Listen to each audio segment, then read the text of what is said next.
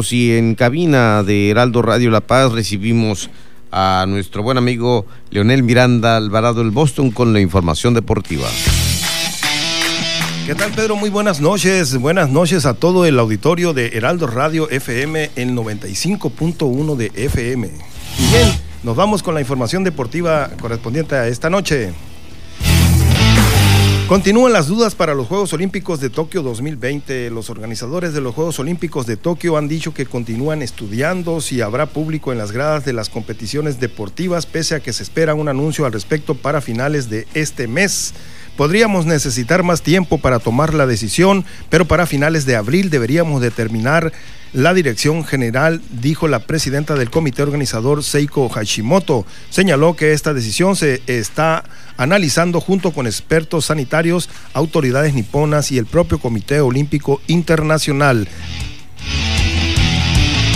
Las dudas, las dudas sobre la presencia de público en las gradas de los Juegos se han incrementado debido al repunte de contagios de coronavirus en Japón cuando quedan poco más de tres meses para la cita olímpica. Esta evolución ha llevado al Ejecutivo nipón a contemplar la declaración de un nuevo estado de emergencia sanitaria, lo que conllevaría restricciones más duras para frenar los contagios.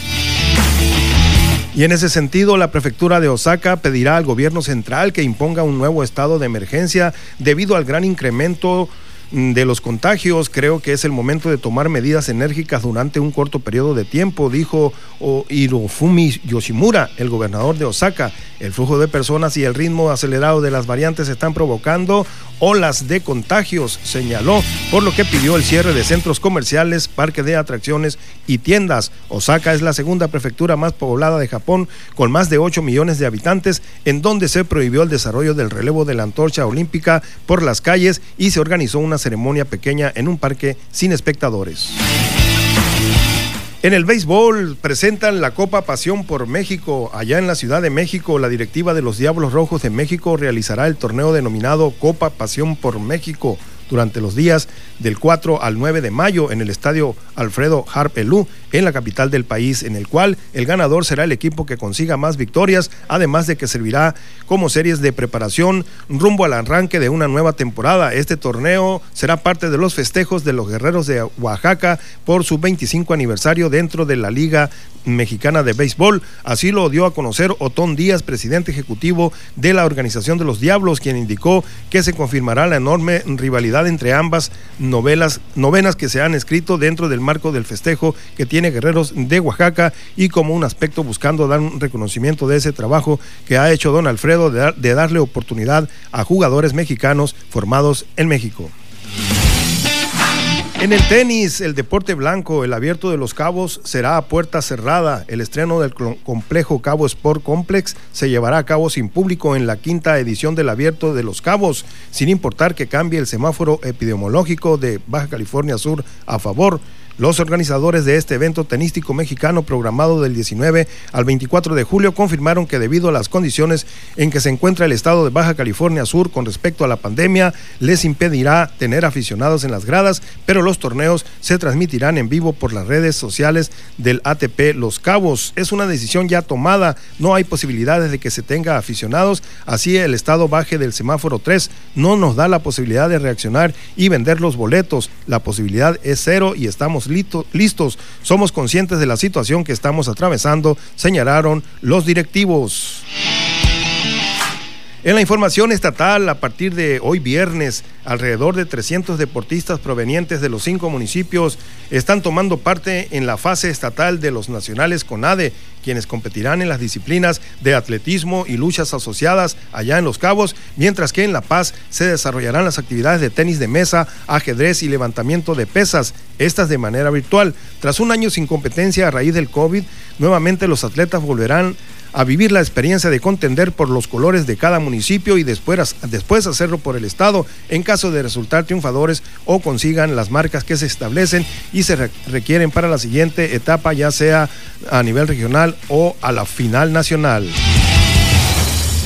Allá en Los Cabos, este sábado y domingo se efectuarán las pruebas, de atletismo en pista y campo, así como luchas asociadas en las instalaciones de la Unidad Deportiva Rodrigo Aragón Ceseña, en donde se tiene todo lo dispuesto de parte de las autoridades deportivas para la atención de los contingentes participantes, en tanto que en La Paz se desarrollarán partidas de ajedrez de manera virtual que serán en tres sesiones. Para el sábado se efectuará la competencia de levantamientos de pesas y para el domingo el tenis de mesa. Y en información de última hora, allá en Huastepec, Morelos, dentro de las acciones del Festival Olímpico de Boxeo en la división de 75 kilos, el juvenil pugilista Jaime, el monstruo Osuna, sudcaliforniano de Guerrero Negro, consiguió la medalla de oro al doblegar por RSC, Referee Suspende Combate, en el segundo episodio a su contingente José López de Aguascalientes y de esta manera estaría asegurando un lugar con el selectivo mexicano que competirá en el Campeonato Panamericano Juvenil de Cali, Colombia 2021. Osuna acabó de manera rápida para llevarse su cuarta victoria de manera consecutiva en este festival de boxeo, haciendo honor a su, a su mote como un verdadero monstruo. En cuanto sonó la campana, se fue sobre su rival, quienes se portaron valientes al, al, repeler el ataque, pero se encontraron con la efectividad del subcaliforniano que de inmediato puso a trabajar al tercero sobre la superficie para que en el mismísimo primer round aplicara dos conteos de protección y una revisión médica y para el segundo episodio terminó todo para el hidrocálido cuando el referee determinó no más acción y más castigo, decretándose el triunfo para el negro guerrerense y su medalla de oro. En la división de hasta 52 kilogramos, el cabeño Pedro Paqueadito Osuna libró el espectáculo, el obstáculo en las semifinales y para mañana subirá al ring nuevamente, ahora para buscar el título de este festival de boxeo. Paquiadito Sánchez.